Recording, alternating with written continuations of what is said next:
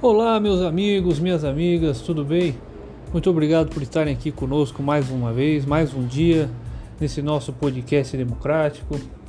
Então, sem mais delongas, vamos começar. Que rode a vinheta.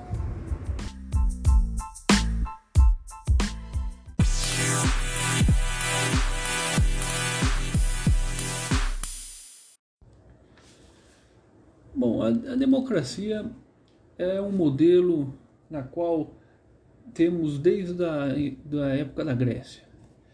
A Grécia nós podemos pensar aqui, fazer uma linha do tempo racional nessa primeira aula de teoria do Estado. A Grécia ela foi é o berço da humanidade, né? Ela foi onde surgiu a filosofia. Não dá para falar da teoria do Estado sem antes falar de filosofia. É, filosofia, na verdade, significa amor ao saber, amor ao conhecimento. Tem gente que fala que a filosofia surgiu do nada. Na verdade, a filosofia surgiu desde o momento que, que começamos a descobrir que nós temos consciência. O ser humano descobriu que tem consciência, que tem o poder de, de dialogar e, e entender e escrever. Aí surgiu a filosofia para conectar todas essas relações de, que o ser humano tem. Bom, na Grécia, Vamos dividir por Atenas e Esparta, mas antes disso vamos falar de Platão. Platão ele tinha altas críticas à democracia à época e ele defendia com unhas um modelo é, um modelo monárquico praticamente dentre os entre os filósofos. Né? Ele dizia que os filósofos, aqueles que têm que frequentaram a academia, frequentaram a faculdade, frequentaram os estudos mais eruditos da época, eles tinham condições basilares para serem governantes, reis, imperadores, porque eles sabem o que era justo à época. Né? É uma ideia até, até um pouco egocêntrica, né? vamos dizer assim. E ele era discípulo de, de Sócrates, né? Sócrates praticamente junto com os sofistas criou praticamente a ideia da do surgimento da razão, da maiêutica, ele indagou pela primeira vez de que, de que não sabia daquilo que, que ele mesmo procurava o entendimento. Quando você começa a estudar, quando você senta a na cadeira e começa a estudar, começa a ler, começa a entender, começa a querer saber mais de um assunto, você percebe que no, no, no, na metade desse caminho de você entender e você não saber nada, você percebe que tem uma mudança ali. Essa mudança é aquilo que, que, eh, que Sócrates dizia que era maiêutica. É a mudança da chave, é, é o comecinho da conexão que você tem com o conhecimento. E isso foi extraordinário à época, porque praticamente ninguém, ninguém tinha essa ideia. Tanto é que Sócrates nunca escreveu nada. Sócrates não escreveu nenhum livro, nunca escreveu nada, nada, nada. Tudo que a gente sabe sobre Sócrates está nos aforismos de, de, de, que Platão escreveu, que ele falava de Sócrates, falou que ele tomou aquele veneno lá, o, acho que é cicuta o nome, e acabou falecendo lá. Aí, é, se a gente for pensar, por exemplo, em Aristóteles, né? Aristóteles também tinha altas críticas à democracia, né? E um pouquinho posteriormente, se a gente for pensar na, na, teoria do Estado mesmo, no, o surgimento do Estado, como nós temos uma visão hoje, nós não podemos deixar de, de relatar o filósofo é, Nicolau Maquiavel. Maquiavel, que era um italiano renascentista, escreveu um livro chamado O Príncipe, escreveu em homenagem à família Médici da, da Itália, lá da região de Florença. Ele escreveu falando que as relações de poder são as, são as relações mais obscuras da época, né? Pode ser dito isso, por quê? Porque ele dizia, por exemplo, que uma pessoa esquece mais facilmente a morte de um ente querido do que a perda de um, de um imóvel ou de um bem, uma propriedade. Então ele já naquela época fazia críticas à, àquela ideia de, de ser humano necessário como propriedade. Por quê? Porque a propriedade sempre foi a ideia basilar de toda a movimentação política. Quem era político na Grécia? Quem tinha latifúndio. Eliota, que eram os escravos, não tinha direito a voto, nem era considerado cidadão. Hoje, depois com o surgimento e o crescimento e o, aprimoramento das constituições federais, tivemos o status de cidadão para todos. Todos que têm condições basilares como seres humanos, todo ser humano é um cidadão. Mas nunca, nem sempre foi assim. No Brasil, nem sempre foi assim. Escravos não eram cidadãos. Por quê? Porque tinha as conjunturas é, patriarcais e, e, raciais da época, racistas da época, que impediam esse avanço social. É, e a ideia da teoria do Estado, que está incrustada nisso, é uma ideia contratualista. Em algum momento, nós fizemos um contrato com um semideus chamado Leviatã, ou todos nós cedemos um pouco do nosso direito de vir, cedemos um pouco do nosso direito de ser livres como como como e os naturalistas, né?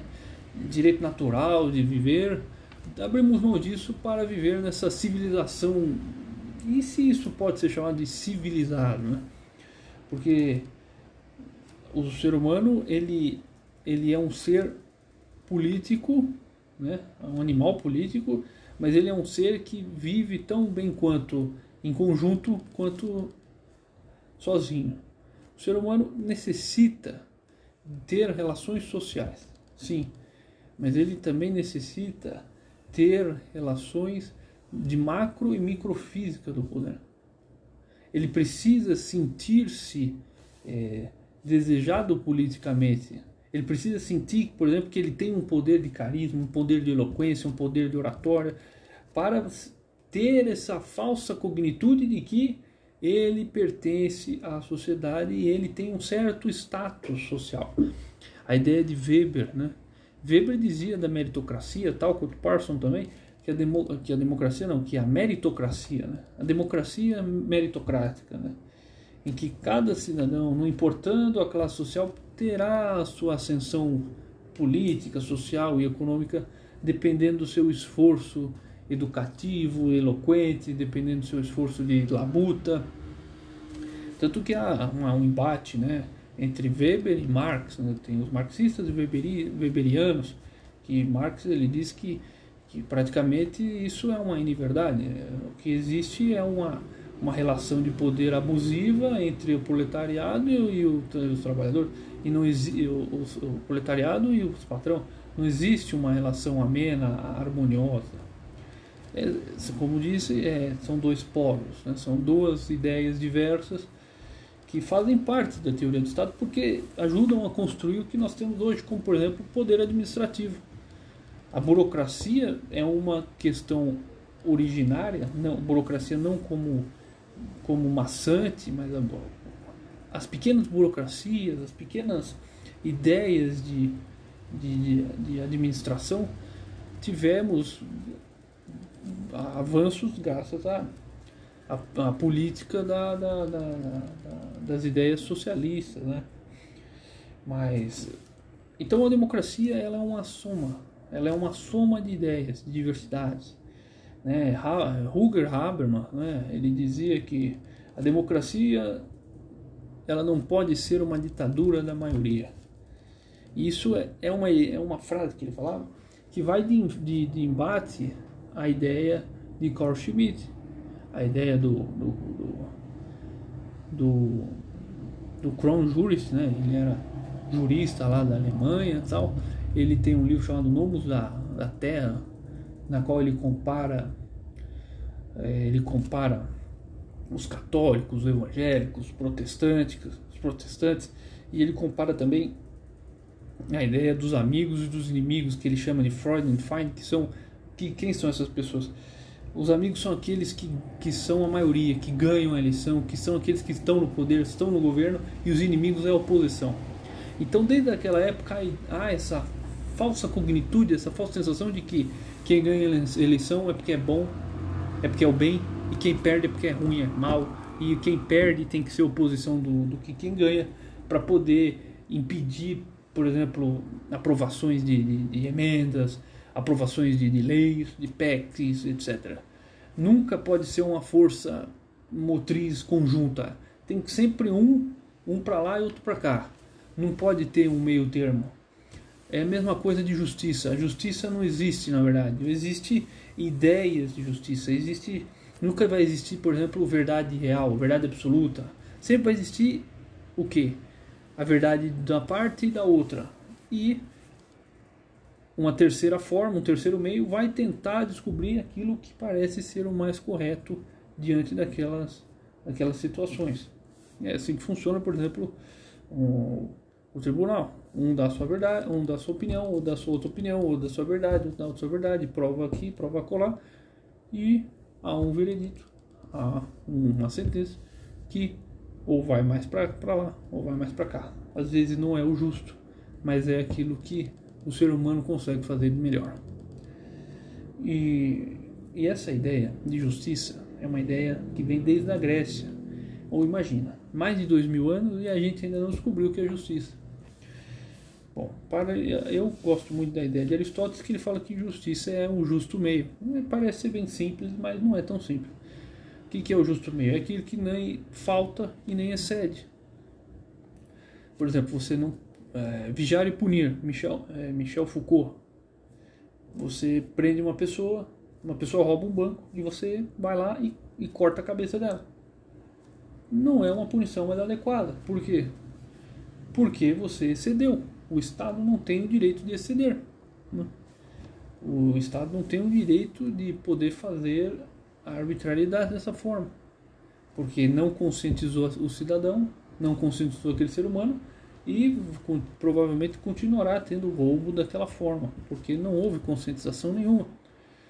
Então, por isso que existem, teoricamente, as penitenciárias, com uma ideia de penitência, do cara pagar aquilo que deve.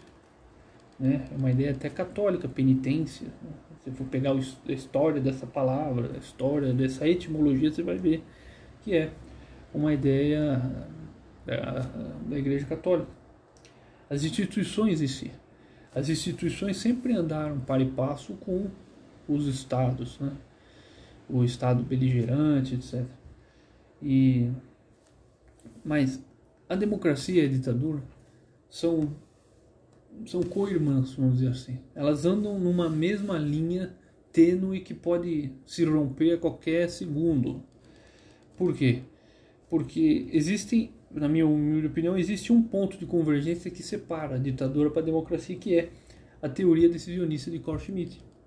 Qual é essa teoria decisionista? É a teoria que, na qual o poder executivo tem toda o poder discricionário de decisão, ou seja, tudo, tudo, desde de, de demandas do judiciário até demandas do legislativo, quem decide é o poder executivo.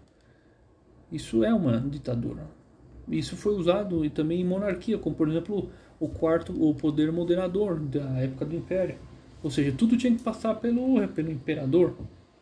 Mas ele dizia que era monarquia, mas na verdade era um império, porque a monarquia se transforma em império quando deixa de ter instituições harmoniosas e passa a centralizar. A centralização torna um, um governo um Estado absoluto e deixa de ter aparências de instituições livres, né?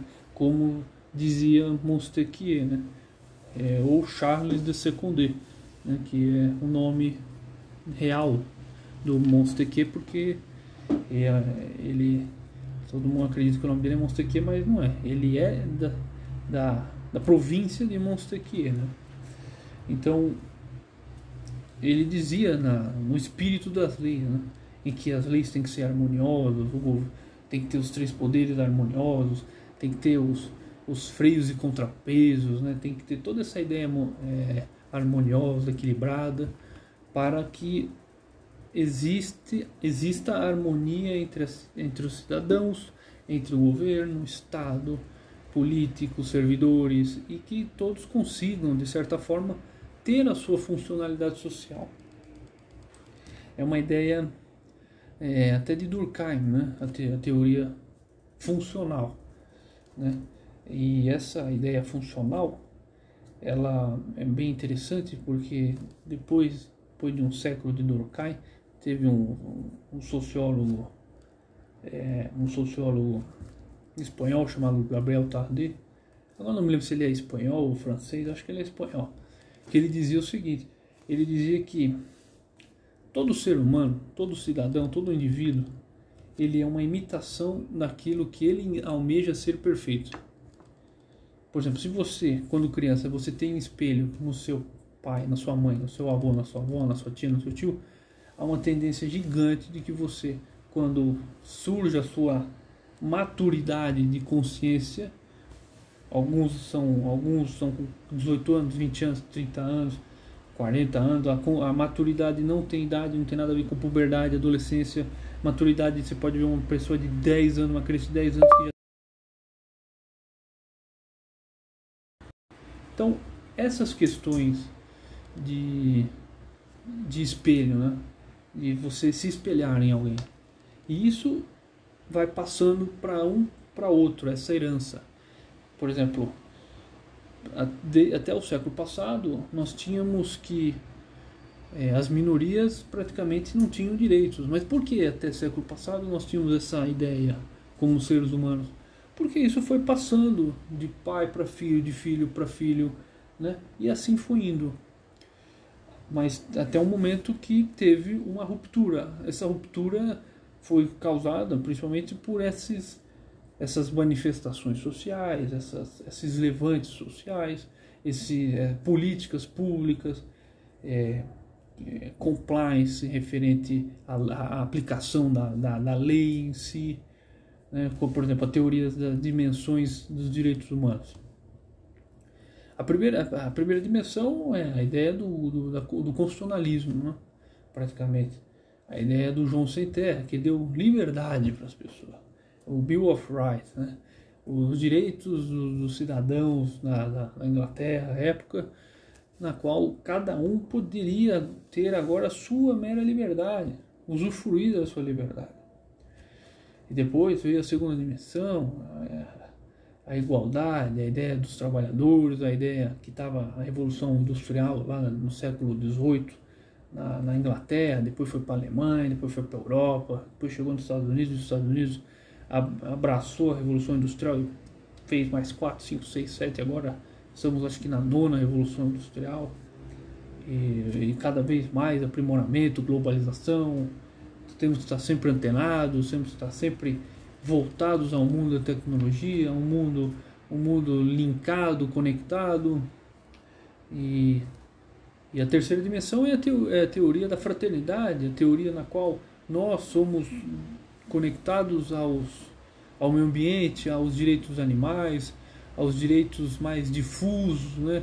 Tanto que depois da Constituição Federal de 88 nós tivemos uma, central, uma centralização, não, mas uma liberdade, uma discricionalidade maior de poder para o Ministério Público poder tutelar, administrar, investigar questões referentes a crimes ambientais, que à época quem cuidava disso era o serviço público, mas o serviço público cuidava disso, da AGU, da Procuradoria, então era muito pesado, era muita coisa, né?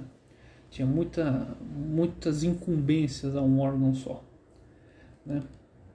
Então, o Estado ele vem se mutando aos poucos, ele se modifica aos poucos, não por somente uma questão social, mas é um poder de império às avessas, né? Ele não faz mais aquilo, ele não, ele não, ele não usa mais o poder de império de uma forma absoluta, restrita, impedindo as pessoas de ir e vir, mas ele continua de certa forma com governos e mais governos realizando decisões, não somente quando eu digo governo não é o poder executivo, são é uma harmonia.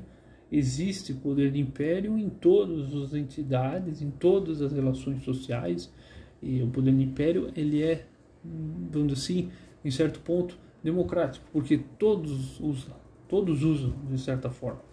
Na família existe poder de império, existe poder de império em empresas fictícias, existe poder de império em todo, em todo lugar.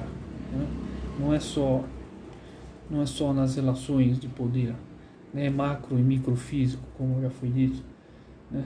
É como a ideia do, É uma ideia que vem surgindo bastante, aquela ideia do Homo sapiens, né, que é a ideia dos direitos humanos para os detentos, os direitos humanos para os que praticam penitências. Isso vai se aprimorando, principalmente depois do livro Vigiar e Punir. Teve o livro do César Beccari também, que fala sobre a dignidade dos, do, do, do, daqueles que estão presos, que na época de Beccari, se for ler o livro dele, você vai ver que, que a polícia podia prender, por exemplo, bêbados, podiam prender, por exemplo, pessoas que estavam, na época se chamava vagadeando, né? pessoas que estavam andando na rua sem ter o que fazer, né? mendicância era crime. Então existia, e, e era crime, e a, uma das penas era tortura. Então um mendigo na época medieval sofria tortura por ser um mendigo, por não, às vezes, não ter tido uma oportunidade de poder exercer uma profissão, ter uma funcionalidade social mais ativa. Então, se for pegar isso, foi o que? Século XIX, século XVII, XVIII? Em quatro, cinco séculos tivemos um crescimento exponencial bacana, interessante, mas ainda está longe do ideal. Temos ainda muito a aprimorar. Então, essa, essa é a relação de poder entre o cidadão, o contrato social que nós fizemos, é, entre os governantes.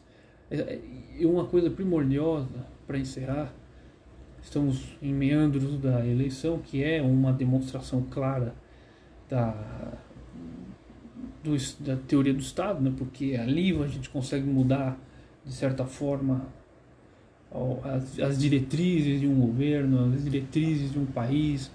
Então, é, acima de bolchevique, é, bolchevique, menchevique, jacobinos, girondinos, acima dessas ideias de esquerda e direita, existe uma coisa muito mais primordial que isso, que é o interesse público, o compliance público.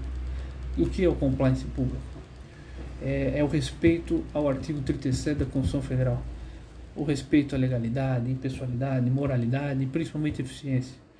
O Estado brasileiro, o governo, na verdade, brasileiro, porque o Estado ele é ficto, ele é abstrato, ele, na verdade, ele é uma ilusão da perfeição, porque ele, na verdade, o Estado não se governa, o Estado, se for só o Estado, não, não, não, não teria razão de existir, precisa do governo. Então, o governo precisa sim fazer práticas públicas, medidas públicas em prol, da, além da, do interesse público da res pública, em prol da, do compliance desse, desse artigo 37, principalmente da eficiência.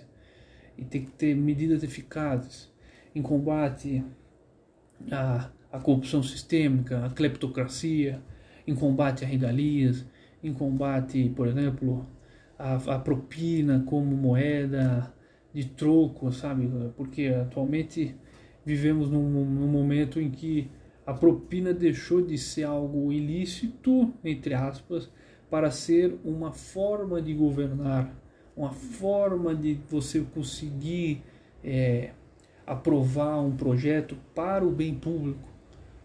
O projeto pode ser para o bem público, mas a forma, o meio é viciado. Então, eu me arrisco a dizer que praticamente depois, é, praticamente 60%, 70%, se for ver, dos projetos que passaram, que se for comprovado que teve esse envolvimento de emendas parlamentares, que também isso é uma forma legal porque é previsto na lei, mas é uma forma imoral de governar porque o, o governo acaba cedendo cargos, cedendo emendas parlamentares em prol de, de, de bancas, né, em prol de grupos políticos para aprovações de emendas que favoreciam não somente a, a classe política, mas a interesses escusos. Quando eu digo escuso, não, não necessariamente é ilícito, mas interesses que não, não vinculam a interesse público. Né?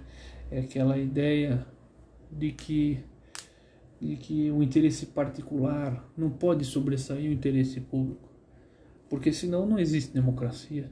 E toda a ideia de sistema, é, de sistema harmonioso, entidades que funcionam de forma eloquente, ela deixa de existir porque tudo se tornou viciado, tudo se tornou-se nulo. Né? todas as práticas, todas as condutas. Então nós não podemos deixar essa, essa desconscientização é, to, tomar conta do, do modelo nacional e, e também diplomático, vamos dizer assim, porque isso interfere em relações diplomáticas. Não podemos deixar isso acontecer e somente para resolver isso é com é com conscientização na hora do voto e cobrança na hora que for devida àqueles que foram eleitos e, e prosseguir com a luta dos seus respectivos direitos e nunca, nunca retrocedê-los.